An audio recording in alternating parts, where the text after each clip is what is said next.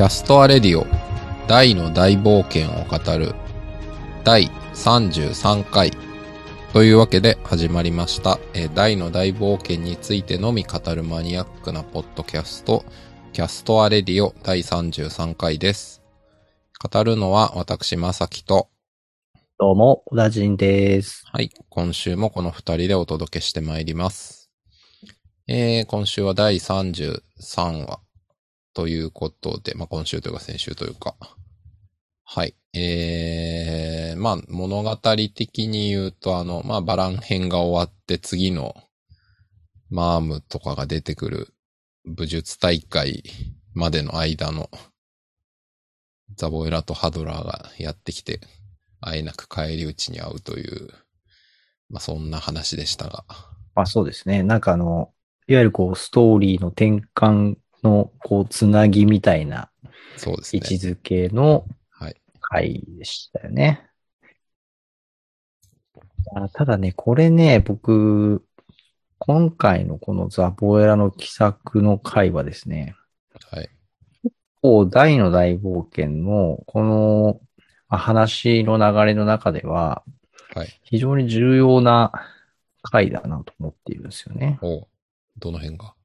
あの、まあ、シリーズの、その、まあ、シリーズというか、その、えー、メインのその話題のバラン編から、次のあの、えー、剣を探しに行くっていうところの、ねまあ、つなぎ会とは言ったんですけど、うん。その、つなぎとしての機能としていくと、実はここって単にそのストーリーのつなぎっていう、あの話だけではなくて、はい。例えばなんですけど、あの、まあ、今回その、えー、ハドラーが、はい。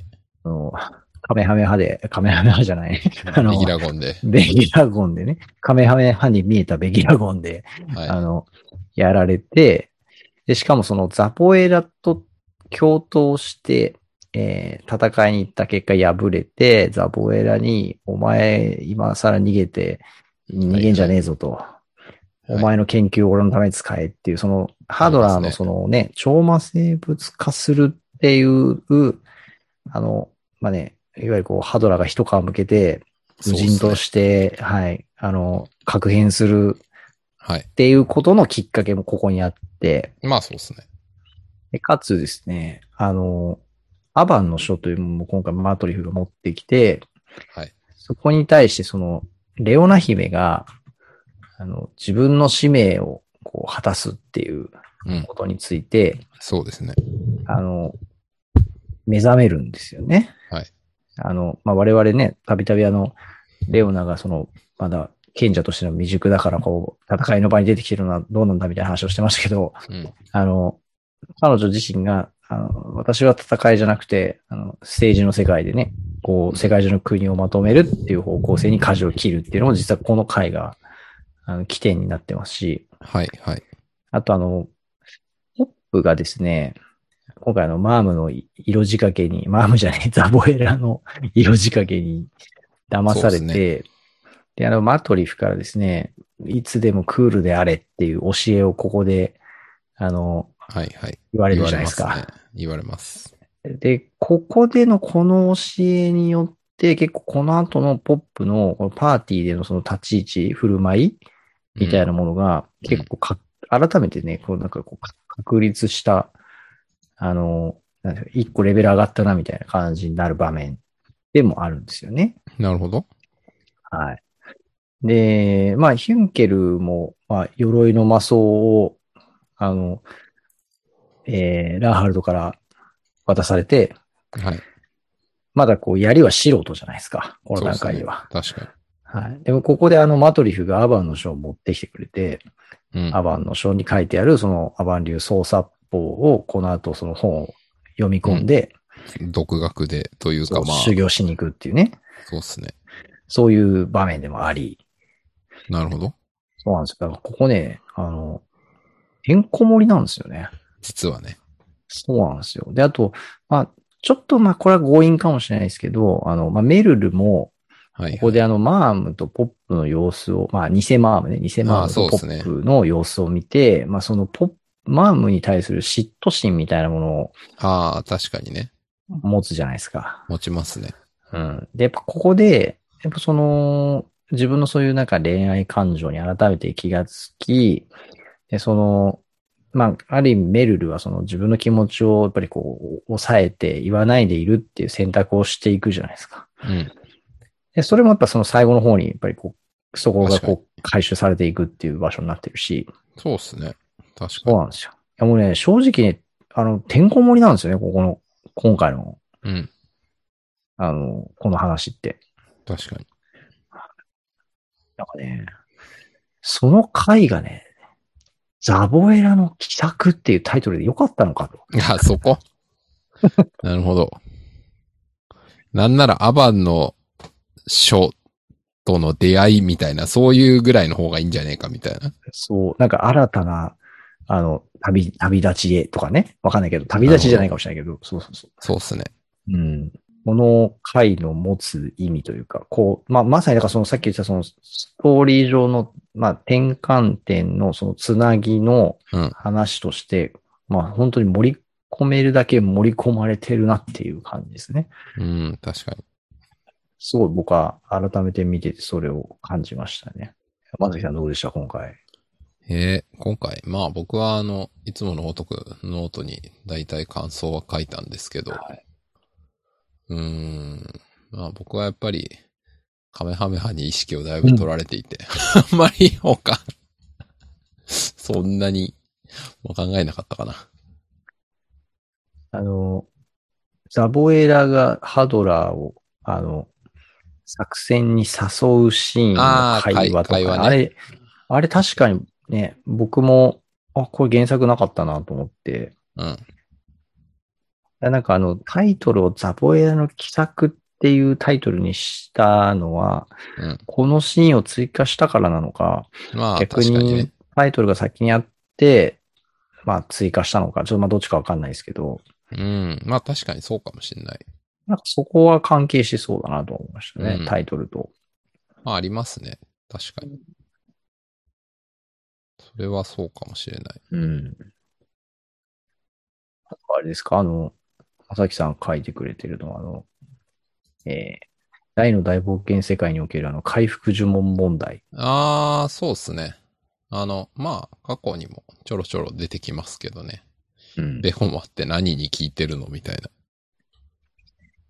話ですね。えーあの、ボロボロの体は治らないっていうね。そう。まあ、なので、そうですね。まあ僕がノートに書いた話で言うと、大の大冒険における、なんすか、その、体、うんと、体力みたいなものの概念は、なんかヒットポイント的なものと、傷と蓄積ダメージっていうのがあるよね、みたいな話で。まあ多分この、ゲームでいうヒットポイントが多分話でいう体力みたいなものなんでしょうね。なので、まあ体力をかけると、ベホマによってそれは100%までいくんだけど、どうも傷は治らないし、蓄積ダメージはどうしようもないらしいっていう。まあそういう話ですね。今回みんなボロボロなんだけど、ベホマだと体力しか回復しないんだろうなっていう。あれでしたよね。あの、どこのシーンだったかな。あの、レオナが自ら言ってましたよね。あれでしょあの、グロコダインに言うとこですよね。私のベホマじゃ、体力と傷の治療は同時にできないわよ、みたいな。あ、そうそうそうそうそう。体力だバラン。戦かな？うん。あとあの、ダイが、あの、えーバランに最初にあの、あーギガブレイク食らった後、湖ドボンした後ね。体力だけは全開よっていう。そうそう。だからやっぱ、そこら辺複合的に考えると、ベホマというのはどうやら体力だけにしか効かないっぽいっていう。まあ、それがレオナの、あの、呪文のレベルあーの可能性もある。の可能性ありますね。確かに、バーンが後で台からストラッシュ食らってなんか黒焦げになった後のベホマで、ピタって全部治ってるんで、そうまあ、バーン様クラスになると、うん大体何でも治んのかも。あとあの、ポップがね、あの、大魔導士に覚醒した時の、ああ、メル回メ、復呪文のね、ザオリク級では的な。あれもだからその回復の呪文のエネルギーで、傷が癒えてますからね。そうですね。まあだからあれなのかもしんないっすね。えーっとあの、いわゆる、この世界でいう極大呪文というか、その、なんすか。うまあどっちかというとそのメラからメラミみたいな感じで、出力を上げていくと、こう、もろもろ威力上がっていくみたいなの、回復も多分似たような性質があるんじゃないですか。知らんけど。ホイミ、ベホイミ、ベホマみたいな、その、呪文の分類上の話もあるけど、術者のレベルが上がっていくとなんかあの、死にそうなやつ生き返らすぐらいはうんできるとか、まあ、き傷もなんかもセットで頑張れば治るみたいな可そうですね。能性はありますね。まあ、あとなんかあの、まあ、これはその多分ゲームと、こう漫画という世界の、まあその、ね、見せ方というか、その部分で、やっぱあの、この段階で原作のこの漫画の序盤から、あの、レオナがうん。傷も体力も一気に全開できちゃって、うん。何回でもベホマかければ復活するみたいな、なんかそういうなんかあのね、あの前にもなんか話しましたよね。ドラゴンボールの先図みたいな。ああ、そうっすね。そう、ドラゴンボールは先図で全開するし、ドラゴンボールで速攻生き返るっていう、そこ、そこをお手軽にしちゃってるのに面白いのがすげえっていう。話をしましたね。うんやっぱなんかヒュンケルとかクロコダインとかって、あのなんか戦った後とかに傷ついてやられて、包帯ぐるぐる巻きに包なって、帯ぐるぐるですね、彼ら。大体いつも。そうそうそうでもまたそこからこう回復して立ち上がって強くなって帰ってくるみたいな。そうですよね。うん、なんか、そういうのが逆になんでしょうね、こう、リアル、リアルっていうと変かもしれないですけど、まあ、まあ、なんかこれ言い出すといろいろ出てくるんですけど、あの、まあ、そもそもね、あの距離から落下してたら死ぬんじゃねえかみたいな話とかね、あの、守る陶器の力みたいな話とかもこの間もありましたけど、受け身理論。そうそうそう、あの、その割にあの傷不敬なみたいな。はいはい。そう、そうね。だからまあ、まあそこであれだけの戦いをして包帯ぐるぐる巻きにならないで、なんかピンピンにしてたら、やっぱそれはそれで興ざめしちゃうんでしょうね、きっとね。うん。まあ、そうなんでしょうね。まあ、とはいえ、なんでしょうか。しばらくしたらみんなピンピン動いてるけど、まあ、その、うんキャラによっては蓄積ダメージで、あの、そのうちご退場いただくっていううん。仕様になってますけどね。うん。いや、あとあれですね、ベギラゴン対決ね。ベギラ本対決ね。いや、これね、僕も本当ね、まさきさん書いてくれたね、カメハメハのね、あの、ご飯対セル。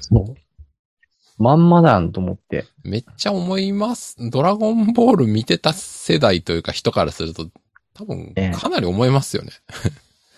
これ、あの、大好き TV 僕今回見てないんですけど、ああ、触れてはいなかったっすよ、全然。あ本当ですか？うん、ここはなんか、今回は割となんか、あんまりこの辺じゃなくて、どっちかというと、声優さんの話って感じでした。豊永さんがね、あの、ボール好きっていう話をしてたんで、ね、前回か前々回か、ボールっぽいって話ありましたけど、ねいや、今回が究極のボールではないかと。うん。なんかあの、原作完全なるカの、メハメ派ですよ。原作だとベギラゴンぶつかってるとこ全然 Q になってないんですよね。なんか、あの、なんだ、原作のハドラー対マトリフのベギラゴンのぶつかってるところは、全然こう、球体ではなく、なんか、なんていうの？うんうんうん。なんか、放射状にブエって広がってる感じなんですよね。うん。なんか人間不全がベギラゴンなどを使うなど、うん、使うなどとみたいな前の、一個前のコマとか。全然こう、そんな確 膨らんでないんですよね。うん。確かに確かに。だから完全にこのアニメの演出は 絶対ドラゴンボールだろうっていう。またね、この爆発の威力もすごかったですからね。いや、すごいっすよね。なんなら、過去最大級爆発なのではみたいな。もう毎回更新してますよね。うん。毎回ドーンっていう、なんか、更新してますよね。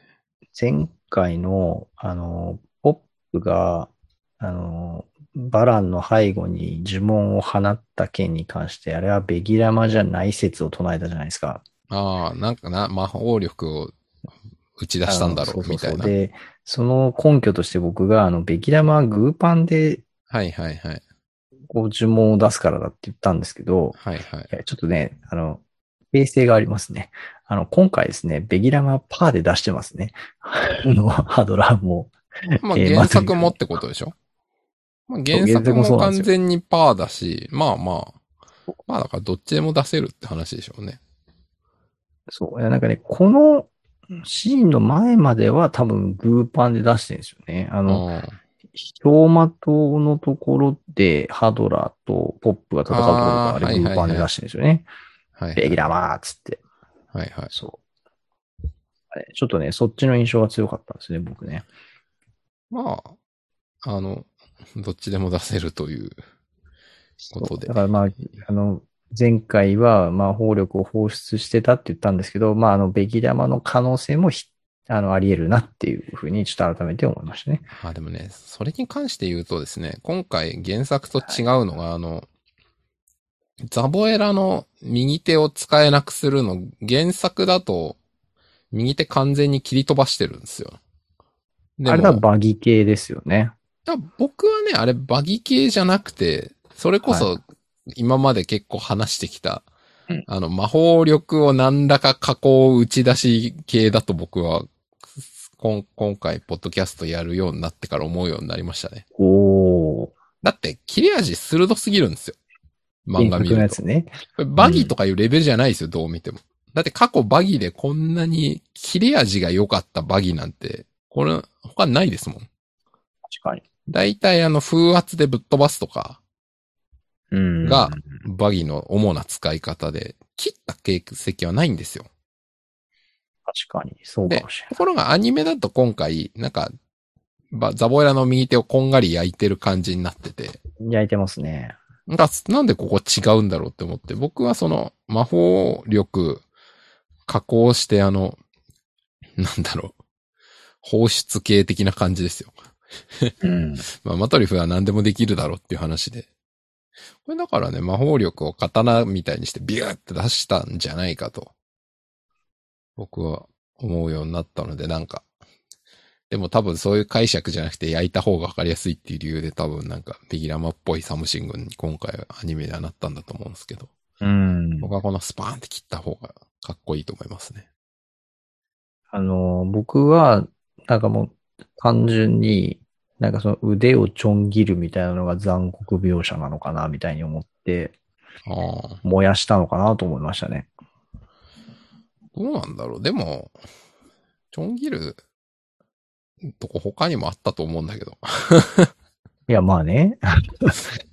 そだって、最後あの、ストラッシュクロスでバーンの腕ちょん切るやつとか、あれちょん切る以外だと話にならないんですよ。う。エンチマトの構えを崩しますからね。そう。だからね、多分、そういうことじゃないと僕は思うんですけあどね。あ、まあそうか。そう言われてみると、まあそ、それ、腕ちょん切りがダメだとできない話いっぱいあります話いっぱいありますね。出てきちゃいますね。よ。だからまあ、なんか、なぜちょん切ってくれなかったのかはちょっと。ああ、まああれですかね。この後そのベギラマ対決するから、うん。ここで一発ベギラマ見せとこうかみたいな。うーん。なるほど。ちょっとなんかこの演出の変更は聞いてみたいですね。なんでベギラマにしたんですか、もうビギラマかどうかも実はわかんない。だからビギラマって別に多分、マトリフ発生してないじゃないですか。はいはいはい。多分ビューって、なんか、火みたいなのが出て、うんギャーみたいな感じだから、何なのかはわかんないですけど。という、まあベギラマっぽいぽい何か。エネルギー。でも焼け焦げてますからね。まあ熱系のエネルギーではありますよね。うん。でも、ね、だってザボエラだって、呪文はうん。トップクラスに一応使えるはずだから、なんか、いくら不意を打たれたとはいえ、熱呪文でそんなやられるか？みたいな疑問がちょっとあるんですよね。だいぶのた打ち回ってますからね。そう。なんかね、やっぱここは、ピシャーって切っちゃう方がなんか、使えないよね、みたいな感じがすごい分かっていいんですけどね。っていうことに僕は気づきましたう。んあれですよね。なんか腕が切れ、切られてた方が、なんかこのぐらいのこうジタバタリアクションあ、そうそうそでおかしくないなって感じありますよね。う。うん。かつ、その後も加勢しろって言って片手しか使えないからベギラマはいはい程度であるっていうことが納得感あるじゃないですか。両手使えたらお前ベギラゴン打てよって感じするじゃないですか。アボイラが使えたのかっていうところはありますけどね。え、何？ベギラゴン？うん。さすがに使えるんじゃないですか。洋魔司教だから？うーん、知らんけど。でもね、どうなんだろうな。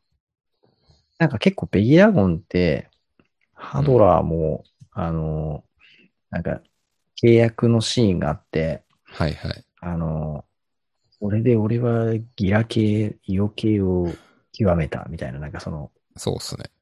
これとちょっとなんかベギラゴンを覚えるシーンって、特別感出してたじゃないですか。ありますね。え今回もその、このシーンでもあの、お人間ごときがベギラゴンをみたいな、はいはい。てめえの先輩特許だと思ってたのかよみたいな、ああ、まあね、確かに。マトリフとのやりとりもありますけど、結構ベギラゴンって大の大冒険世界だと割とこう、なんですか、高度な呪文なんじゃないかな。あのね、多分格は断然高くて。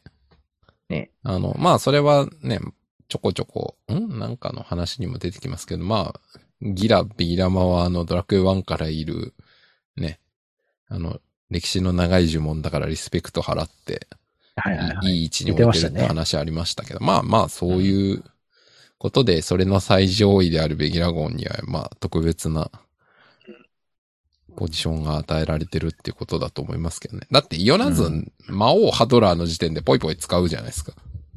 使いますね。ね。過去、階層の中で。だいぶイオナズン安いですよ。もともとはね、ヨナズンが一番のね、そう。ゲームだとイオナズンが一番、ね、ザホとか倒すには便利だし、ボス倒すにはメロゾーマが便利だみたいな話ですけど、だいぶそれとは序列が違いますよね。ですよね。ちなみに、そうそうそう、今回僕、あのー、ベギラゴン対決は、うんあの、アニメの描写で結構、おこういう描写を入れたんだと思ったとこがあったんですよ。はい。あの、ベギラゴン対決で、ザボエラがあの、活性した後に、うん。マトリフが、あの、ちょあっとこう、あ、マトリフの手のシーンですか。そう、あの、はいはい。あれやね。けどしていく感じそう、っていうんですか？そうそう。なんか、で、血が出てんだか焦げてんだかよくわかんないけど、なんか、手がダメージ受けてますよね。なんか原作だとブスブスっていうなんか焦げてる音が、あの、なんか書かれてはいるんですけど、手が実際に焦げてるとこまではなんあ、か本当だ。ブスブスって書いて。書かれてないんですよね。それが今回結構じわじわこう黒くなっていくような、ありましたね。はい、描かれ方がしてて、あと結構吐血量も多かったんですよね。ああ、確かに。だ吐血してましたね。そう、ママトリフのこのう打ち合いを耐えるところが結構しんどそうに描いたなと思って。うん、確かにね。それはありますね。あとあの、こここんなに長いこと打ち合ってたんだなって思いましたね。うん、それはね、そう。てか、ベギラゴンとか、単発で、ね、威力ある呪文だという風な認識でいるんですけど、こんなあの、打ち続けてたら魔法力の消費とんでもないのではっていういろいろ疑問がありますよね。確かに。ショットでこうバッて出すんじゃないんだ、みたいな。これかなり、かなり大変なのではっていう。いやあとやっぱね、まさきさんもね、謎って書いてましたけどね、やっぱ今ちょっと僕そのシーン見てるんですけども、ダイがほら、こうあ、エネルギーを集めて跳ね返すはいはい。ところ、ありますね。これ、やっぱちょっと謎ですよね。うーん、特に説明不能ですよね、これ。うん。全く説明がつかないっす。ドラゴニックオーラって、呪文が効かないっていううん。そうですね。説明があるじゃないですか。呪文は効かない。はい。うん。だからその、ペギラマを食らっても、ダイがドラゴニックオーラで守られてて、うん。効かないっていう。これはわかる。それはわかる。それで、例えば後ろにマトリフとかポップとか置いといて守りましたなら全然わかる。うん。やっぱこう、受け止めて、自分のベギラマを加えて跳ね返すっていうのは、うん。でもなんかドラゴニックオーラだけの話じゃなくなってそうな気がするんですよね。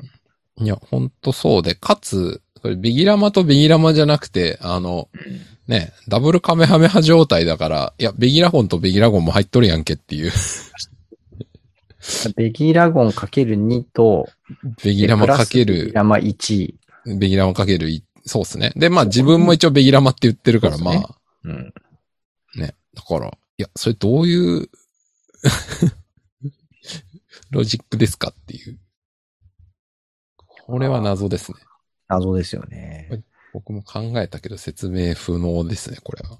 まあ、もし、ちょっと強引に説明をするとしたら、これってあの、台はあの、紋章が手のひらに映ってるじゃない、あ、手の甲に映ってるじゃないですか。うん。その手の甲に紋章が映っているので、うん。その、台が今回その右手で受け止めてるじゃないですか。うん。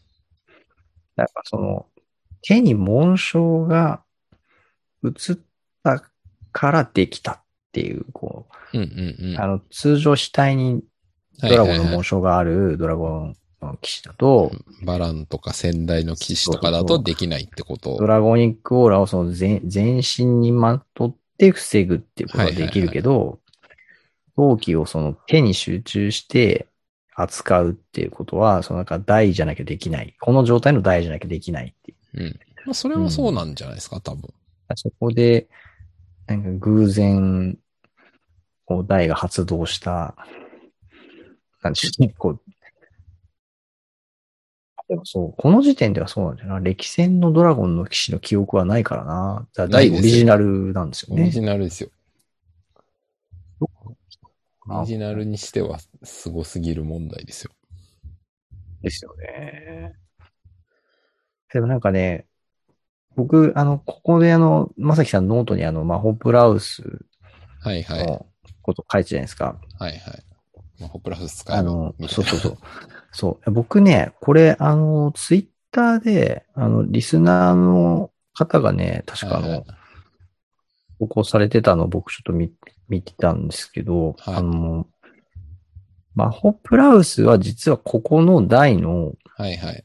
この、えー、ベギラゴン受け止め、増幅跳ね返しっていうはいはいのを受けて、まあ、ザボエラが呪文を開発したんじゃないかっていうああ、っていう、説を唱えていらっしゃって、ああ、なるほどね。あの結構それなるほどなと思いましたね。ああ、それはね、なるほど、と思う、思うが、あの、うん。結局、ザボエラって最後、死ぬ間際に、クロコダインとか、まあ、か、各位から評価されるのは、なんか強くなろうとしないで、せこい方法で手柄を上げようとか、あの、偉い人に実績を立て、なんだ、手柄を立てたっていうことを示そうっていうことに、必死だったからクズになり下がってしまったみたいな言い方をされてるじゃないですか。はい。それで言うと、マホプラウスっていうのは割と単純に新技になると思うんで、さ、さっきのうん。その説によると、うんそれ結構工夫しちゃってるからザボ、工夫とか努力してるからザボエラのキャラに合ってないと思うんですよね。ああ、なるほどな。それだとザボエラの最後その死のロジックのとあんまり整合しないと思うんですよ。だから僕は、まあ、ザボエラも多分、お大昔には修行してた時代もあるんじゃないですか知らないけど。何百年前か知らないけど。だからそういう時代に身につけて、まあ、使えたけどみたいなことなんじゃないかなと。なるほどね。隠し玉を最後まで見せないみたいなタイプですからね。うん。か、あと使える呪文が多すぎて、あの、タイミングよく出すのが。要するに、多分ザボエラって戦闘能力が低いっていう描かれ方をしてると思うんですよね。うん、魔法力とかなんちゃらかんちゃらあったかいけど。だからやっぱその臨機応変に、その戦況上で有効な技とか呪文出すのこそ戦闘力じゃないですか。うんだから、まあそれがすごいのがドラゴンの騎士だって話だと思うんで、うんそれで言うとザボエラマホプラウス使えたけど、ここでうまく出すなんてことは思いつかなかったというか。うん、とっさにね、それをね、やれなかったか、ね、まあ僕がノートに書いたみたいに、まあもうすでに打ち合いになってたらどうしようもなかったとかで。うん。まあそういうことなんじゃないかなと。か、片手だとできなかったのかね。まあそれはわかんないですけど。ああ、それも確かにありそうですね。うんもしくは、まあ単純にこの時点では、まあホップラウスっていう呪文は、あの、三条先生は考えついてなかったみたいな。うん、それが多分一番濃厚じゃないでしょうか。ええそうなんじゃないでしょうか。あまあでも確かに、そうだな。それでいくと、あの、マホプラウスって、えっと、えーあれはあの、チウを、チウじゃねえや、あの、ダイを助けに、チウとクロコダインとポップが氷山のとこ行って、そうですね。ヒムが出てくる直前に、うんダイた、ダイをや焼き殺そうとして、そうですねラウスでしたよね。そうですね。そうですよね。そのはず。ですよね。で、あそこって、なんか、あの、多分なんかマホプラウスそのものとか、そ、それをその、なんだろうな、あの、ザボエラの能力としてそういう魔法を持ってるっていうことを見せるよりも、あそこって多分大事だったのって、あの、新鋭騎団にはメラゾーマ10発分ぐらいのダメあの魔法でも倒せないっていう、はいはいはい。そうですね。フィンガーフレアボムズでもダメなんだ。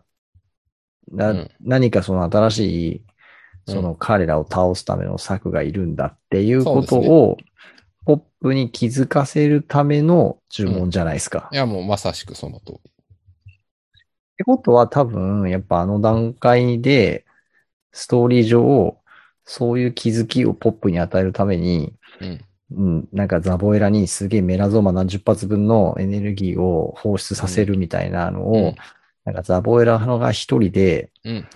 そんな魔法力を放てるみたいなのは、なんかそれもうちょっとフレイザードより強いじゃんみたいな話になっちゃうああー、かまあ確かにね。それはあるでしょうね。ら、うん。じゃあどうやってメラゾーマ確か10発分のエネルギーを確かに。ザボエラに使わせるかってなると、収束して、それをサタンパピーのメラゾーマをお借りしてうん、みたいな。打つっていう、まあ、しかもその、なんでしょう、あの、他力本願的なのは結構ザボエラのキャラにも合うじゃないですか。まあそうですね。結局だってね、後の超魔生物とかも自分は絶対やりたくないから、そうそうそ他人を実験台にしてやらせるっていう話でしたからね。う。になると、やっぱなんかこのストーリー上、この場面では、まだ、うんまあ、ホプランスは、あの、なくて、うん。あの、実際にあの、台を倒倒そうと思ったあの場面でうん。考えて作られた呪文なんじゃないかなっていう、うんうんうんうんうん。その可能性のは。方が高そうですね。うん、そんな気がしますよ。いやーそうだな。きっとそうだな。多分そう。っていうか、どまあ、オリハルコン軍団もいつから予定されてたのか謎ですしね。なんかあの、あもともとの予定だとバラン編終わってから速攻大魔王を倒しに行くみたいな話なんかで読んだ気がして、なんだったか忘れましたけど。うん。だけど人気出てきたし、もうちょっとなんか伸ばそうぜっていう話で、オリハルコン軍団出てきたみたいな、確か。うんうんもうちょっと事実かどうかわかんないですけど、まあなんかそんなの昔見たような気がしたんで。まあ、その辺はね。そうですね。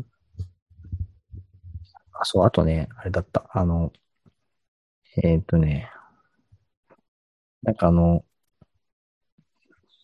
これも誰かがツイートしてるのを見たような記憶があるんですけど、あの、うん。さっきあの、いろんな、この、今回の話はいろんな今後の展開に影響してるみたいな、あの、話したじゃないですか。うん。マトリフが、うん。あの、ベギラマとキアリーを同時に使うっていんんんやっうてますね。場面あるじゃないですか。左でやってるやってる。あれって、実は、やっぱあの、メドローアへの伏線っぽいですよね。ああ、右と左で。そう、左右違う呪文を使うっていう。はいはい。あの、実際のドラクエのゲームって、うんあの、呪文を1ターンに2つ使うってできないじゃないですか。うん。まあできないですね。であの、ファイナルファンタジーだと確かあの連続魔法みたいな、あ、そうなんだ。なんか2つ呪文を1ターンに同時に使うみたいななんか特技があ、そうなんですか。へある気がするんですけど、えなんか結構、こう、ロール、いわゆる伝統的なこのロールプレイングゲーム世界の中だと、はい。あの、ターン制の攻撃を、はい。あの、用いてるゲームシステムの中では、うん、一同時に呪文、別々の呪文を使うっていうのは結構レアなんですよね。うんうん。まあ、というか、それをやっちゃ原則が成り立たねえよって話ですからね。であの、ボスキャラとかが1ターン複数回攻撃っていう、あ、それはありますね。ね、強さをボボスの特権というかね、そ強さの象徴で。まあ、それは、この大の大冒険でもね、三条先生が書いてる。いや、一旦複数回攻撃してくるあの恐ろしさを出したくて、電池的をや書きましたみたいな話う。ありね、ますけど。あの、3、三か、三個の動きが連動していくっていう。うんなんか、そういう意味で言うと、やっぱその、魔法力が高い、あの、アバンとか、うん。まあね、例えばそのハドラーとかもまあそうかもしれないですけど、あの、2個同時に別々の呪文を使うってことはしてないんですよね。まあ、確かにしてないですね。はい。で、こ、この先もしないんですよね。うん。ね。そういう意味で言うと、やっぱすごいこのマトリフがここで、うん。同時に呪文を使うっていうのは、うん。やっぱすごい、こう、すごいことであるということと同時に、その、この後のメラとヒャドを合体させてメドロアするってうんうんいううん。確かに。話にすごい繋がる部分ですよね。そうですね。確かに。それはある。これ確かハドラーもなんかコメントしますよね。あの、同時に呪文を使ったところで、えなんかそのコメントでしたっけ？同時、同同時に二つの呪文を追って、あの、ああ。原原作だ、今これ、これ喋、セリフで喋ってましたっけ？えーっと、あ、今回のその、レギュラー、マトキアリーを見て、そうそうそうそう。ああ、びっくりするみたいなやつですよね。そうですね。原作で、そうなってるはず。そう、原作は言ってんですよね。うん。どう同時に二つの呪文を言ってますね。今回の話でも言ってっかな。どうだったかな？ちょっと今、該当シーンを再生している。再生しております。うーん。12分40秒ぐらいのところですかね。あ、言ってますね。あ、言ってますか。ハドラがですね、驚いてますね。かなり。うんまあ、じゃあこの辺は原作通りって感じですか。やっぱだからその、魔王軍とか魔族にとっても相当難易度高いってことだと思うんですよね、これ。まあ、というか、やるやつなんかいないっていう話なんでしょうね。あの、なんだっけ。ドラゴンの騎士が剣と魔法を同時に使えて魔法剣だみたいなので、そんなのは人間にも魔族にも無理だとか言ってる話ありましたけど、ありましたね。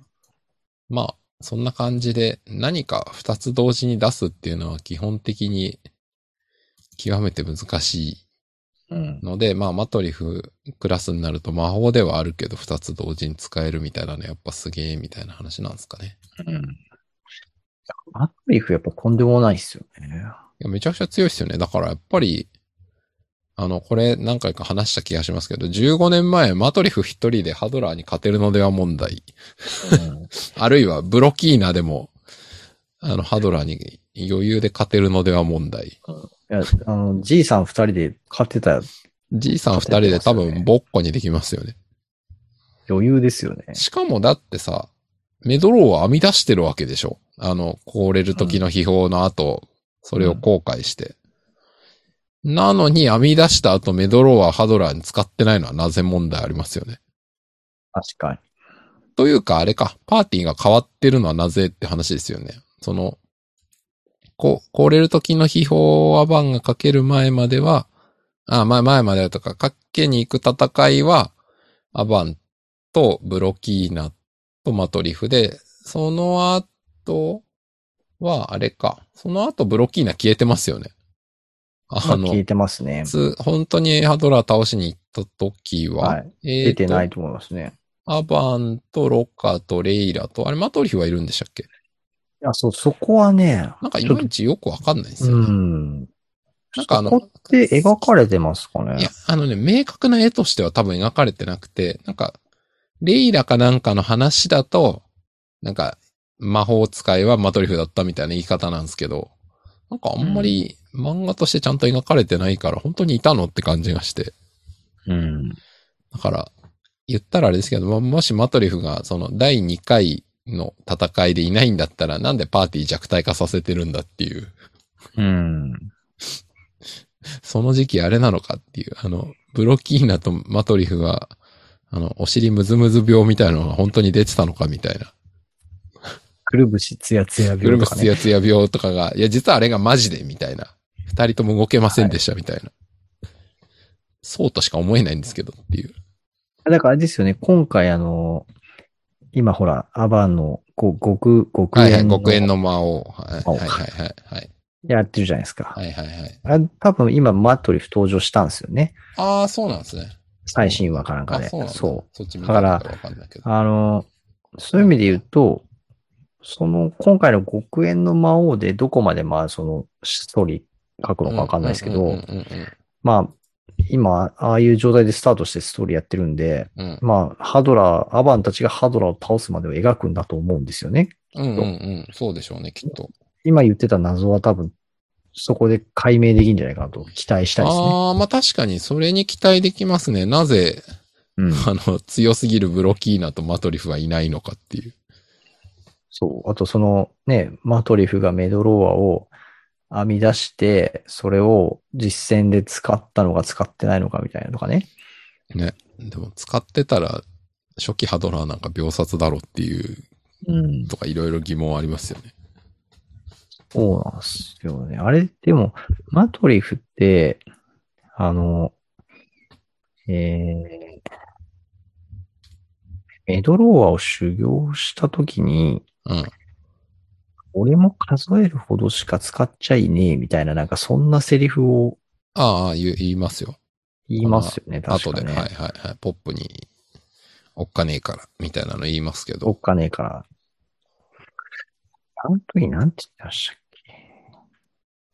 うん、ね、なんか、いや、そんな、そんな単純に、俺も数えるほどしか使ったことはないみたいな話だけだったと思うけど。そのぐらいでしか言ってなかったでしたっけ？うん、多分そんな、うん、今ちょうどそこ見てますけど、おめえに教えてやるよ。まあ、うまく見せてやれたらの話だけどな。どういう意味だい？俺も一生のうちで数えるほどしか使ったことねえんだよ。おっかないから。うん。うん。だから使ったことはあるわけですよね。あるんでしょうね。うん。てか、まあ、使ったことないものさすがに教えはしないでしょうから。だから編み出すだけじゃなくて、うん。戦いで使ってるってことですよね。打ってるでしょうね。でで、もこ、れ誰に撃ったんだそうですよねって話ですよねハドラー倒して以降大した敵いなかったじゃんっていう。うん。あれなのかな？もしかしてその極縁の魔王って、ハドラーの部下みたいなの、新キャラも出てくるじゃないですか。うん。あの、ブラスと、はいえっ、と、バルトス以外になんか二人ぐらい出てきますね。あの辺にメドローアでも撃ってんのかっていう疑問はありますね。てか、まあ、今後撃つシーンでも出てくるのかなみたいな。うん。うん。で、それはありますね。そそいつら倒す中で、ブロキーナとか、マトリフ重傷を負っちゃって、その最後の戦いには行けませんでしたみたいな。うん。まあ、それ、これ、そういうのがなんか、しっくりくるオチかな。ありそうな話としては。もしくは、だから、あの、ほら、禁呪法まがいの呪文を使い続けちまって、みたいなので、こう、体はいが弱ってて、みたいな話もあるじゃないですか。マトリフって。ありますね。だから、なんかその、メドロは一発どっかで使っちゃったらもうその、ね、あの動けなくなっちゃったみたいなとかね。はいはい。うん。ただでもあれじゃないですか。その、うん。メドローアは、その禁受法的なフィンガーフレアボムズをやるのは危ねえぜっていう文脈でメドローアを教えてるから、言ったらあれですけど、その魔法力とかはもちろんそれなりに消耗するけど、禁受法まがいじゃないってことなんと思うんですよね、メドローアは。メドローア自体は禁獣法まがいじゃないのか。全然ない。だから要するに右と左で、プラスとマイナスをどう同じ量正しく扱って出せれば出せるっていうだけの話だと思うんですよ。なるほどね。そうかそうか。フィンガーフレアボムズが禁受法っぽいうん、ぽい、まがいもっみたいとすげえ、なんか魔法を使っちゃったりとかしたんですかね。な。うーん、なのかもしんないですね。いやー、楽しみですね、これはね。でも、まあ、返す返すも当時のハドラーなんかにそんな呪文が必要なのかっていう謎はありますが。いやー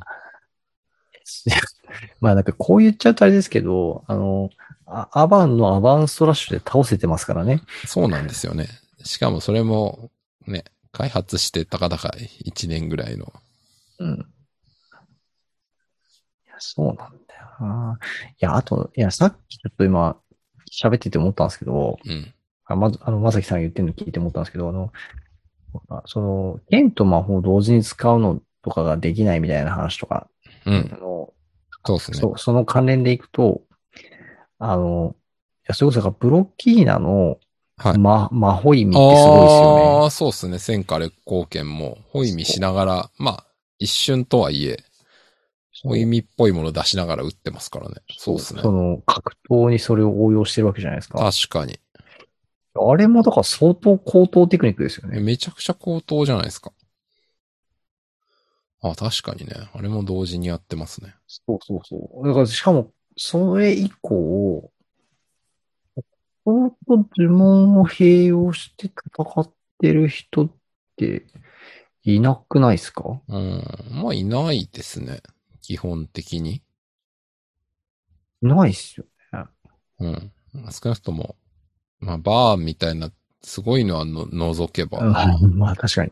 まあカラミティエンドとかはちょっともうそう、その、普通のキャラは、の中では、まあ、そんなやつはいないですね。ないですよね。いや、マットリフとブロキーナって、異常ですよね。いや、やっぱり、超、超人レベルだと思いますよ。世界有数の公明、公明老人公明老みたいな。人ですよ。いやー、やっぱ、ちょっとなんで、どういう、どうなってあの人たち、このね、ハドラー倒しに行かなかったんだみたいな。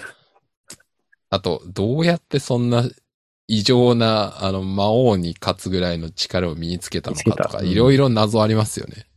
うん。なんかあれかもしれないですよね。それでいくと、その、なんか、マトリフとかブロキーナって、うん。その、例えばマトリフであれば、その魔法を極めるとか、はい。ブロキーナであれば、その格闘とか体術を極めるっていう、その、魔法とか武術を極めるということに対しては、その自分のモチベーションがすごい高いうんけども、うん。なんかそう、だから人を助けるとか、うんその、なんか世界を平和にするみうんたいな、なるほどね。そういうモチベーションは、なんか、あ持んまりち合わせ高くないてなくて、そうそうそう。ああ、でも、ね、なんかそれは職職人？ありますね。まあ、それこそね、うん、確かに。な、なんでしょうね。あの、要するに魔王みたいなのが出てきて、それを打破するみたいなのは、まあ、現実で例えるとなんか巨大な問題が起こってね、巨大、人類のために問題解決をするみたいなそうそうそうリーダーシップの話であって、うん能力高いっていうこととそれをしたいかどうかっていうのはまあ別ですからね。そう、だから実際、ハドラーをね、当時倒せる実力があったとしても、それを自らが倒しに行こうと思うかどうかって言われたら、うん、また別問題じゃないですか、やっぱ。そうですね。うん。そう考えると、やっぱなんかその、彼らは別に世の中はどうなってもよいというか、うん。こう、まあ自分の身にもし何か降りかかってきたら、うんそれを払いのけるっていう実力は持っていて、そうですね。うん、だからかかってくるなら容赦はしねえぜ、みたいな。はいはいはい。でもまあ別に倒しにはいかないっていう。そうそうそそれはやっぱり勇者の仕事だよね、みたいな。う。うん。だからそのアバンは逆に当時まだその実力は中途半端で、うん。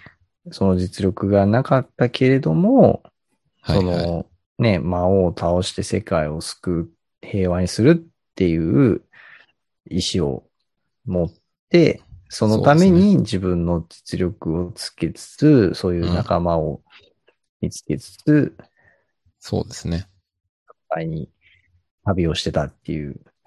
うん。なんかやっぱり勇者が魔王を倒しに行く。うんそこにその力を持った人がうん。手助けをしたっていう。今ね、それを話してて思ったのは、うんあの、やっぱこの大の大冒険世界のそのゲームのドラゴンクエストの違いってまあ今日も含めていろいろ話してますけど、うん。一個思ったのはその人間の国家と軍隊が多少は機能してるっていうのがやっぱゲームと全然違いますよね。うんうんうん。あの、ゲームにおいてはまあもちろんそのプレイヤーはプレイヤーキャラクターたちしか操作できないからっていうのもあるんだけど、でもまあほぼあの世界の軍隊なんてき機能してないじゃないですか。なんも。はい。はい。全然なんかもうせいぜい自分たちの城守ってるぐらいじゃないですか。うん。でも、なんか例えばこの大の大冒険世界だとまああの、ね、あのベンガーダの戦車部隊みたいなのとかもいるし、はいはいはい。なんか、人間たちも、あと、あの、ホルキンスみたいなあの剣だけならなぜかあの、バランとまあまあいい勝負できるやつとか。いますね。だから結構個人単位とかあるいは軍隊、軍隊という単位で見てもまあまあは戦えるんですよね。うん。っていう、まあある程度までの相手ですけど、波のモンスターまでならなんとかなってるじゃないですか。うん。なってますね。うん、だからそれ、それはあるなと思って。だから、アバンが倒しに、アバンが旧魔王ハドラー倒しに行った時に軍隊は何をしてたんだ問題っていう。うんほぼ何もしてないのではっていう。あのーあれですよね。アバンがあの、カールの城に仕えてたはいはいはい時に、その騎士団のあ一員でみたいあ、な。そうですね。で、ロカ団長みたいな。えーそうですよね。で、その攻め入ってきた魔王軍に対してこう戦っていくみたいなシーンがありましたよね。ありますあります。うん。だからなんかその、まあ、雑魚モンスターは、とは戦えても、やっぱりその、まあ、ハドラークラスになると、うん。ちょっとその、いわゆる民間、民間の兵士たちでは、ちょっと太刀打ちできないっていう感じなのかな。感じですよね。でもね、その、15年経った今だとホルキンスみたいな人いるわけでしょ。うん。昔のハドラーに立ち向かったら勝てたのかみたいな。まあわからんけどなんか、だからあれですよね。その、15年におけるなんか、魔王軍側も人間側も戦闘力のインフレがすごくないかっていう。うん。何があったみたいな感じはちょっとしますね。うん。まあ、あと、やっぱあれかもしれないですね。さっきのその、魔王を倒しに行くのが勇者っていう話でいくと、うん。まあ、例えばそういうホルキンスみたいな、そういう実力者みたいな人も、うん。まあ、あの人はおそらく、あの、あれ、ホルキンスってあれ、どこでしたっけ？国リンガイアでしたっけ？あれリンガイア？あ？かな？カール？あれ？あ、じゃあカールじゃないや。えっ、と、リンガイアか。な？うん。うんまあ、なんかそのどっかのその国の、うんうんうん。あの、雇われた騎士、うんうんうん。まあ、その国のために忠義を尽くす騎士っていう、うん。やっぱりキャラじゃないですか。だからなんかその、あカカールですね、ホルキンス。あカールかカール王国。うん。カールだ。なんか、だからその、やっぱなんかこう、国を守るっていう、その、国に仕えてる兵士っていう、うん。やっぱり役割認識の中だと、うん。攻め込んでくる魔王軍は倒そうとするけど、うんその城を飛び出して、その魔王軍の居城に攻め入って魔王軍を打ち滅ぼそうっていう発想にはやっぱならないんでしょうね。うん。そうですね。うん。確かに。攻めうん入って倒そうという話は全くね、誰も言わないし。うん。うん。要はじそうですね。自国を守るっていう。そうですね。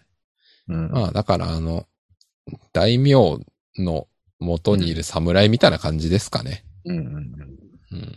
だから、ぶ、あの、なんかあの、武士じゃないや。あの、国王とかさっきベンガーナの話も出ましたけど、ベンガーナもその自分たちの国を守るっていう意味での、やっぱりその武力うんうん。そうですね。で、でそのレオナがきっかけで、その世界うん。会議的なのが開かれて、うん。まあそこでその国力を見せつけるみたいな意味で自分たちの軍隊うんうんをそうですね。そこでね見せつけ戦て車、隊みたいなのね。我々がいれば大安丈夫心ですよ。みたいなことを言って。なかなかあれはやっぱりそのベンガーナ国王がその世界に対して国力を見せつけて、まあそんなんならその魔王軍を倒すっていうことによって世界のね、その中でうんうんうんのまあなんか美味しい利権をもらおうみたいなね。とかね。まああるいはその、世界でのこうね、ポジションをね、結構俺が、俺がリーダーだみたいなね。うん。確実そういうためにあの武力を、はいはい。自国の武力を誇示してますよね、あれはね。うん、そうですね。うん。だからやっぱその、純粋にそのあ悪を倒すとか、うん。魔王を打ち滅ぼして世界に平和をみたいに考える人っていうのは、うんそうそういるわけじゃないってことですよね。うん。確かに。でね、今それで話してて思ったのは、やっぱり、その、まあこれは、ゲームのドラゴンクエストとかもそうかもしれないですけど、やっぱ人間の国同士での争いっていう概念がなんか存在しない感じがするんですよね。うん。現実には例えばね、どこどこの国とどこどこの国が争ってるみたいなのはある話だけど、なんかその魔物とかドラゴンとかなんか外的種族の脅威があまりにも大きくて、なんか人間同士の国単位での争いみたいなのが入る余地がない感じがしますね。うん。確かそう、もし人間同士での争いがあるんだったら、競争的に武力を、その、高まるっていう話はあるじゃないですか。ありますね。でもそのベンガーナにしても別に他国を侵略するっていうよりかはなんか知らんけど おー自分たちは大丈夫だみたいな、うん。なんかそんな感じがするんですよね。いやー、でもなんか、それ、今の話でいくと、あの、ハドラーを、その、討伐してるじゃないですか。うんまあ、てか、そのハドラーをでも討伐というか、まあ、ハドラーが旧、うん旧ハドラーっていう変うんだ。うんうん。あの、まあ、十何年前かに魔ハドラーがそうそう、登場した時に、その時点ですでにカールには騎士団がいるじゃないですか。いますね。だからその魔王軍ありきで騎士団作られてないですよね。やっぱおそらく。自衛のための戦力ってことなんですかねようわからんけど。うんだからやっぱなんかその、いや、え実際描かれてはないですけど、国と国との間の、まあ、国交はあったでしょうし、うんうん。まあそうでしょうね。うん、その国交の中における、まあ、何かしかのそういう、武力、なんていうんでしょうねまあ紛争というかね。何がしかはあるでしょうね。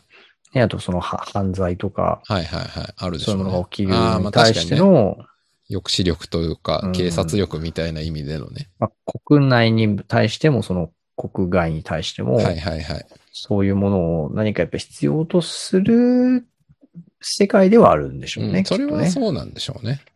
まうんあそれは、現実を考えてもまあそりゃそうだろうっていううん感じはしますね。でもやっぱだからそれと、そのじ、それと世界を守ろうみたいなこととは、うん。世界はそこまでやっぱ違うんですよね。違うんでしょうね。うん。いや、なんか、いや、それで言うと現実世界でね、うん。まあなんか例えばですけど、その、各ね、世界中の国のうん。リーダーとか、うん。まあね、そういう国の政治とかの中で、うんまあ、自国をどうするかっていう話はされたりとか、自国のためにっていうのはあっても、地球を良くしようとか、うん。ね、世界中を良くしようっていう発信をする国のリーダーっていないですよね。いないですよね。し、まあ、それをやってもその国内からの支持は別に得られないですからね。そうそうそんなことはいいから自分たちの国を良くしろよっていうのが言われちゃうから、うんその国のリーダーがさらに世界のこともっていうのはあんまりね、そのリーダーにとっても利益にかなってないんですよね、残念ながら。うんそれはありますね。ですよね。それはまあ現実はその通りですね。うんなかなかそういう意味で言うと、なんかわかんないけど、こう、現実の世界でも、その、そういう国を統治するっていううんうん。仕組みとか、その、そこに関わろうとする人と、はいはい。いや、もっと世の中を良くしようっていうふうにう、んうん。地球規模で考えてうん何かをやり始めようとする人とっていうのは、やっぱちょっと違うんでしょうね。ああ、まあ、そうでしょうね。うん。うん。違うことにならざるを得ないと思いますよ。うん。うん。そうですね。なんか、ダイたちのパーティーがすごいところは、うん。その国を滑るレオナ、はいはいはい。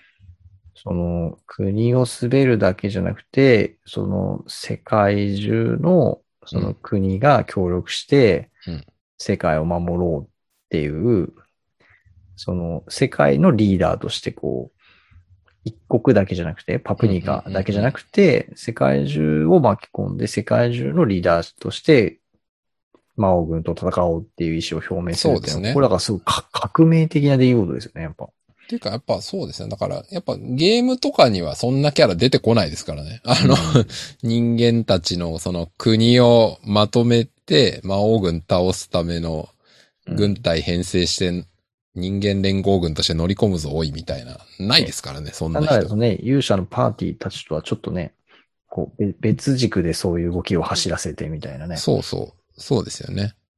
でも結果的にその連合した軍隊のとか、まあ、もろもろのロジスティクスとかなんちゃらかんちゃらがあったおかげで、まあ、勇者たちパーティーをうまいことうん。最終決戦場に送り込んで、なんとかっていうことができたと言えるんで、うん。まあ、やっぱそこら辺の、あれですよね。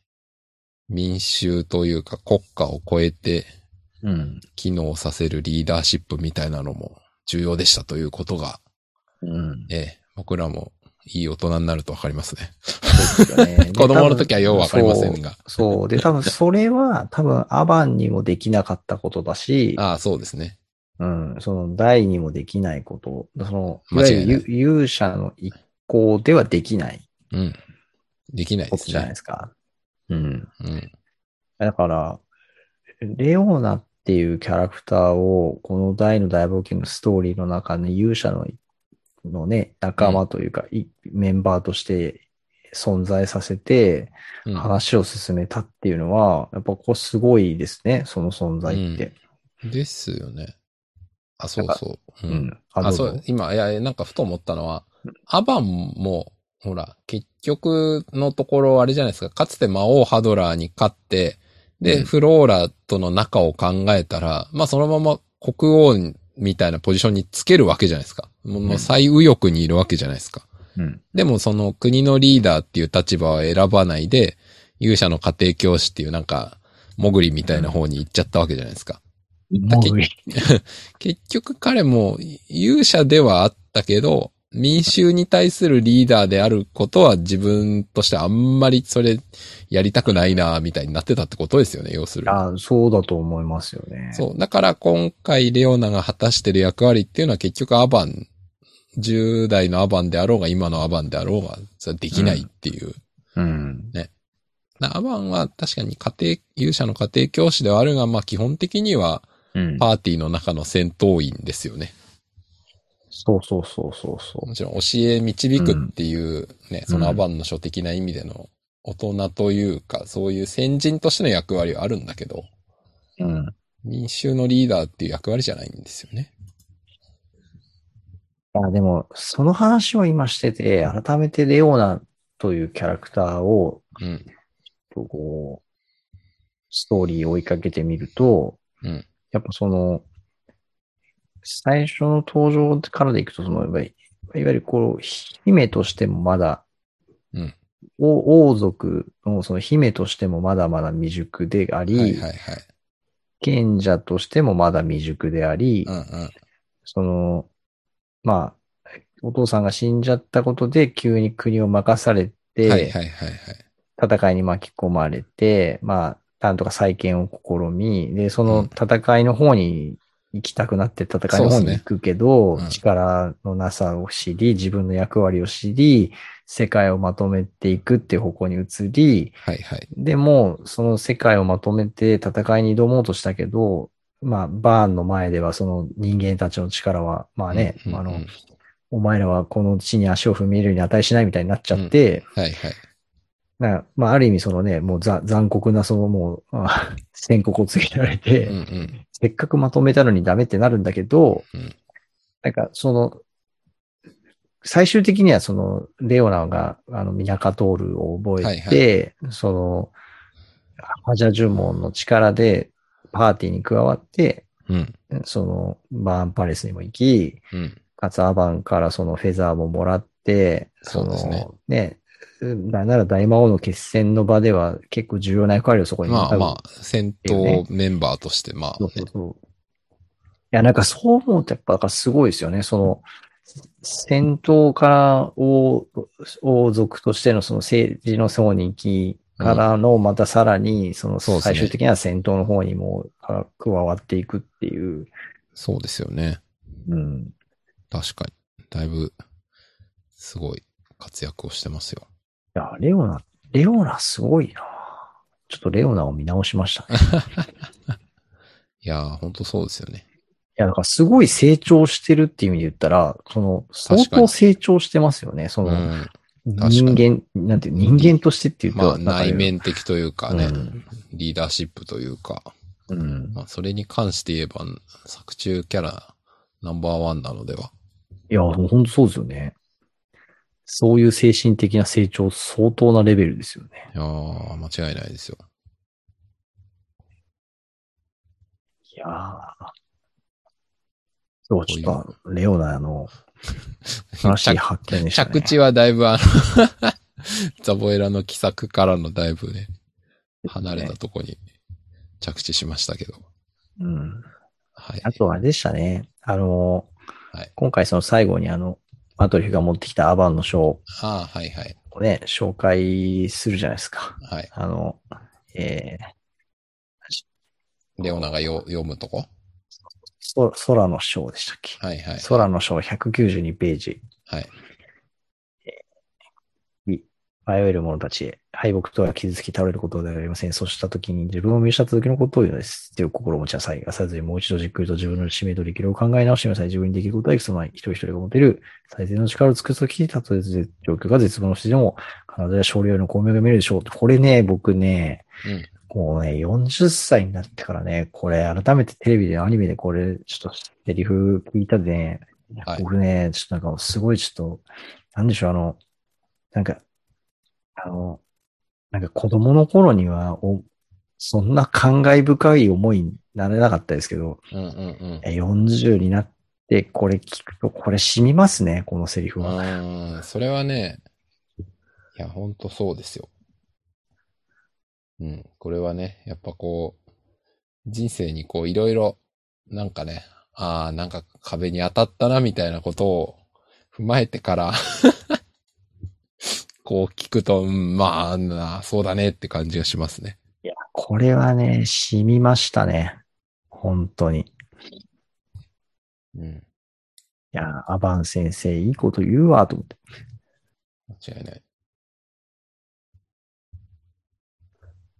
あそう。それでね、このセリフ聞いて僕思ったのは、あの、はいなんか、今のエンディングテーマあるじゃないですか。なんか、あれの歌詞もなんか、こんな感じじゃなかったっけとか、ふと思ったんですよね。おう違ったかな？なんかその、なんか僕にできることはいくつもないさみたいな歌詞あるじゃないですか。はいはいはいはい、ありましたね。なんかそれって、こっからひょっとして撮ったのかな？みたいな。あの、これ YouTube に確か歌詞どっかに貼って、あれ？あ、違う、YouTube に貼ってあるわけないか。えーと、まあ、まあ多分検索したら歌詞どっかのサイトとか載ってると思いますけど、あ、これか。えー、なんだっけ。うーんと、僕にできることはいくつもないさ、みたいな。まあまあ、これもそれぐらいか。そんなに、そ自分にできることはいくつもないっていう、ほら、アバンの書にあるじゃないですか。うん。結構なんかそこは被せたのかなみたいな気がちらっとしましたね。ああ、やっぱそれはね、間違いなく被せてると思いますよ。やっぱだってこのために作ったっていうっね、ていうのありましたよね。うん、話でしたし、まあ、あの、タイトルがアバンのね、その、卒業の証の証かからら取撮ってるますみたいな話なんかやりましたよね。僕らその話したじゃないですか。しましたよね。はい。あ、そうそう、大の大冒険のための書き下ろし曲で。これだ、これだ。これでいくと、その、なんでしたっけ、えっ、と、アバンのその卒業の証っていうインスピレーションと、このアバンの書っていう話とかは、ね多分当然結びついてておかしくないそうですね。。今、今僕、小田しさんに言われるまで、そう、忘れてたわ。そうだ、そうだ。あ、じゃあやっぱそうなんですね、多分いや。そうだと思いますよ。うん。多分そうだな。なるほど。っていうことに僕は、はい。気がつきましたという話でした。いやー、よくあれですよね、こう、こういうの考えますよね、本当ね。ちなみに、あの、エンディングテーマ1番で終わっちゃいますけど、あの、YouTube はいにフル PV がちゃんと、ちゃんと公式が上げてるんで、2番もそうですフル。フル PV で聴けるので、あの、ショーノートに貼っておくので、気になった方は、皆さんぜひ聞きましょう。といいと思います。で、こそこでね、2番の歌詞見ると、なんか孤独も眠る海の底、風も踊る空の上、遥か願うこの大地でっていうのがこの海、空、大地だから、このアバン流のうん海、空、地に対応してるんですよね、多分ここしてるんでしょうね。は。うん。間違いなく。ということかなと、思いました。いやー、いろいろと発見がありますね、まずね。はい。こうやってやっていきますと。ですね。さて、小田人さん、あの、はい恒例の漫画ページは何ページだったんですか、今回？今回ですね、今ちょうど裏でこそこそ 喋りながらやってたんですけど、はい。キーボードがカタカタという音がえそんな入ってこなかったですよしれま。せんが。うんえっとですね、今回はですね、えー68ページ分を消化してますね。あれ、じゃあ平均ぴったりってこと？えー、そうですね。平均平均68じゃなかったでしたっけ ?60。はい、だいたいそのぐらいですあねー。じゃあ平均ちょうどか。うん。やっぱこんな感じなんだな。ちょうど消化してきてます。まあだからその前話が53ページだったかな？あとかなので、あの、一回ちょっとペースダウンしたところ、また少しこう、ペース上げてるっていう感じですね。あ。うん。ただ次回とかもおそらく、あの、もうね、ロモスでマームがうんうんうん。登場するところとか、ですチウとかも出てきてた。ああ、次回予告あたり？そうそうそう、出うん。たと思うので、結構進むんじゃないですかね、ぜ次回も。まあ、そうでしょうね。その辺は行くでしょうね。ええということで、あれですね、次回はいよいよ舞踏家マーム。あれ、次回の、僕、次回予告見てない。タイトルなんだっけ？武道家マーム？いや、え？ロモス武術大あ、ロモス武術大会か。はいではい、一応予告編のセリフとしては、まだマームがっていう風には出てきてなかったですね。出てないですよね。はい一応。ねはい。はい。まあ、僕らみたいな、あの原作知ってる人にはあんまり意味はないんですが。予告編のビジュアルも、あの、シルエットでしたからね、まだ。あそうなんだ。あの、予告編のね、最後にね、いや今回ほら、あの、まさきさんノートにずっこけシーン書いてたじゃないですか。はい。書きましたね。あの、ちょっと予告編の最後ね、今見てほしいんですけど、うん。見てみよあの、だいぶね、だいぶコミカル、コミカル系な表情になってますよ。あ、誰が？ライトポとね、ゴメちゃんが。あ、そうなんだ。えー今見てますけどこ。れね、原作にはない、予告。えっとね、ほんと最後の最後です、予告の。一番最後の23分、23分40、50、52、57秒ぐらい。本当に最後だな。あ、本当だ。あ、本当だ。漫画通りのギャグ顔ですね。え、これね、漫画に原作に多分ね、ないんですよ。この表情。まあ、おそらく多分マームが、あの、戦ってる。武道家がマームだったみたいなところで、ええー、みたいになる表情なんだと思うんですけど、巨巨漢を倒したみたいな感じか。そう。これね、ないんですよね。原作には。ちょっとどういう感じで出てくるのか楽しみです。これ、おーなるほど。ボケシーンもね、今回ありましたんでね。確かに。そんなところでしょうか。はい。えー、あとは一応今、大の大冒険ポータルを見ながら。ああるかな。こないだ、はい。大のその、えっ、と、なんだっけ、あの、クロスブレイドでしたっけ？うん、あのカードゲームああ、違うか。あの、はいはい。スーパーとかにあるカードゲーム。そうそうそうそう、アーケードゲームのあの、うん。えっ、と、クロスブレイドだっけな？た、多分そんな名前。そうそうですよね。いや、あれの、なんか今、大人気カード何、何、何万枚、あの、販売みたいなのが、なんか、載ってて、いや久しぶりにちょっとその、クロスブレイドのページを見てたんですけど、うんあのね、ちょっとね、あれどこに載ってたかな？何かっていうと、うん。クロスブレイドのカードって、あの、うんキャラクターのパラメーターが出てるんですよね。えー、そうなんだ。ええはい。それこそヒットポイントがいくつで、あ、そうなんだ。攻撃とか魔力とか素早さ、防御みたいな、なんかそあの、パラメーターが出てるんですよ。はい。でね、これね、どこで見たんだっけな。あうんこれこれこれ。まさきさんちょっと今ね、あ URL をチャットしますね。ああ、はいはい。どうぞ。ね。ここをぜひ見ていただきたいんですよ。ドラクエ大クロスブレイドカード4。ははいい。第4弾のドラゴンレア。ドラゴンレアギガレア。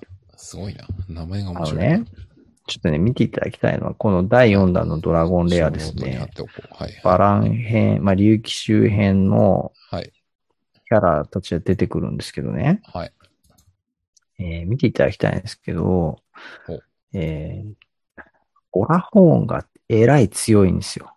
ボラホーン HP2190、攻撃1410、うーその下が読めないあ、魔力？820、素早さ710、防御1190。え、これそんな強いんですか？僕よくわかってえ、ないけど。だってさ、あの、バランを見てください。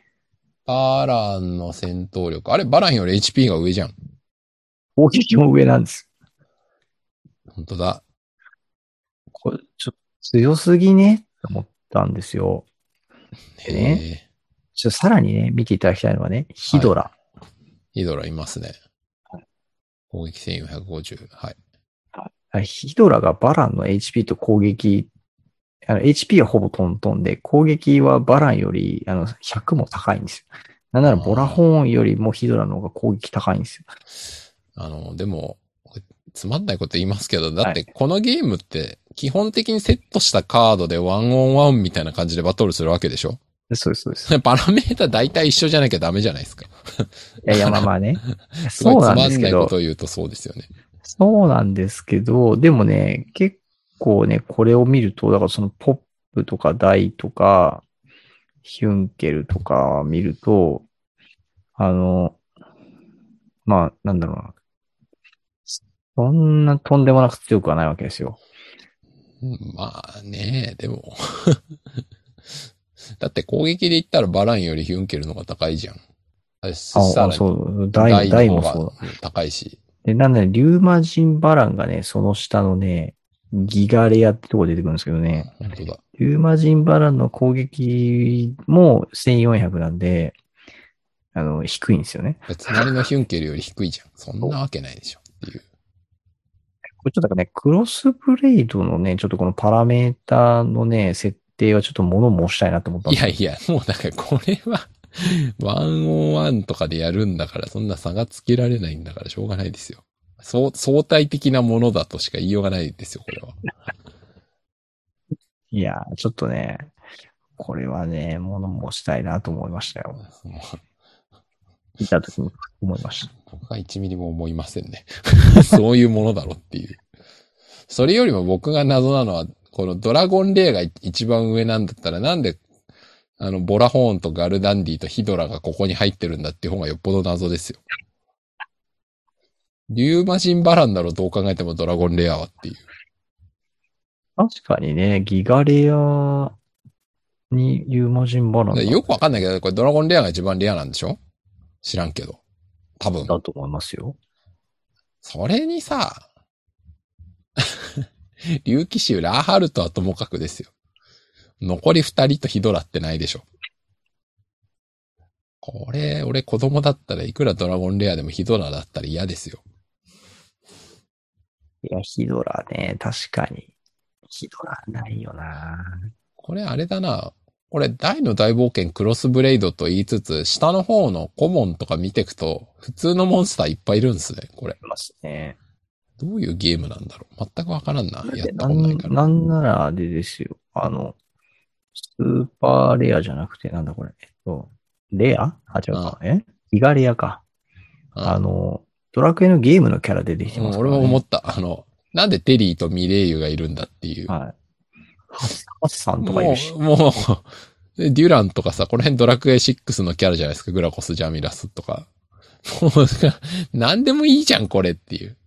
だからね、今これを僕は見て思ったのは、クロスブレイドは極めてドラゴンクエストなんだなって思いました。ああ、大の大冒険は後乗せした感が強いっうん。て勝手に思いましたね。だってあれですよ、今、最新情報によると、あの、ロトの剣とロトの盾が登場って書いてありますかあ、らね。そうなんだ。もうじゃあ、もう、乗せられるもの何でも入れちゃえみたいな感じですね。いや別にいいんですよ。なんかあれですよね。あの、ゲームは、あの、もうなんだっけ。えっ、と、ドラクエウォークとか、はいはい。星のドラクエとか、その大コラボをやってましたけど、はいはい。その辺の書きには結構緩いですよね。うん。適当ですね。だいぶ。まあいいんですよ。そういうもんですよ。今、それ、話しておりますけど、ポータルサイト見たらあれだな。はいあの、みんなでアバンストラッシュの受賞者大発表の記事も出てますね。出てましたね。うん。まさきさんの、あの、ぼ僕は確かに。動物の森で森無理くり再現するっていうネタを気合で投稿しましたよ。残念ながら、あの、受賞できませんでしたね。するわけないと思ってたんで大丈夫ですよ。出したことに意味がある系ですよ。あの、布団叩きのお母さんみたいなのが撮ってましたね。大好き TV ショーになってましたね。紹介されてましたもんね。やってましたね。ああ。あれですね。あの、V ジャンプにあの、豊永さんのインタビューが掲載みたいな。あありますね。これも見ました？貼っときましょうか。あの、中身は今、ザザーっと一瞬で読みましたけど。あの、未公開の、あそうですね。の、ね、記事も載ってたりとかしてるんで、みたいですね。はい。V。ジャンプ本誌、眺めたいですね。V ジャンプね。はい。いやーあ、あとそう、それで言うとあれであの、そろそろあの、はい大の大冒険マンチョコの第2弾もああ、全く楽しみにしたいとこなんですよね今。完全に存在忘れてましたね。はいああ出るんでしょうかね、そのうち。で、そうですけど。どね。どうなんでしょうなんか、僕、そのね、当たり前だけど、裏側の数字のデータとか知らんけど、まあまあ売れたんじゃないですか、あれ。知らんけど。うん、いや売れてると思いますけどね。あと、これだけ他のね、感じはなかったし。うんうん、うん。グッズとかも、だいぶね、売っててるっぽい。ね。もあるし。大の大冒険マンチョコね。うん。いや、あとあれだなあ、今ちょっと大の大冒険のアニメサイトを見てて思ったんですけど、はあの、そそろそろあの、キービジュアル、こう、差し替えるんですかね、これ。おー、キービジュアルってどこに出てるんだ？あの、大の大冒険のアニメのサイトに、こう、あ、アニメ公式サイトの方か。あー、これか。これなぜならオープニングのマームがうんマダンガンマームじゃんっていう、そうそうそうそうそう。そういうことね。そその辺、ちょっと変わってくんすかね？どうなんだろうな。あー、でもそろそろ武道家マームが出て1、2週ぐらいしたら変わるんじゃないですか？ちょっとその辺の変更は起きるのかどうか。あー、変わるんじゃないのかな、知らんけど。はい。そんなところでしょうか。はい。では、今週はこんなところで。はい。はい。えー、では、今週もお聞きいただきまして、ありがとうございました。ありがとうございました。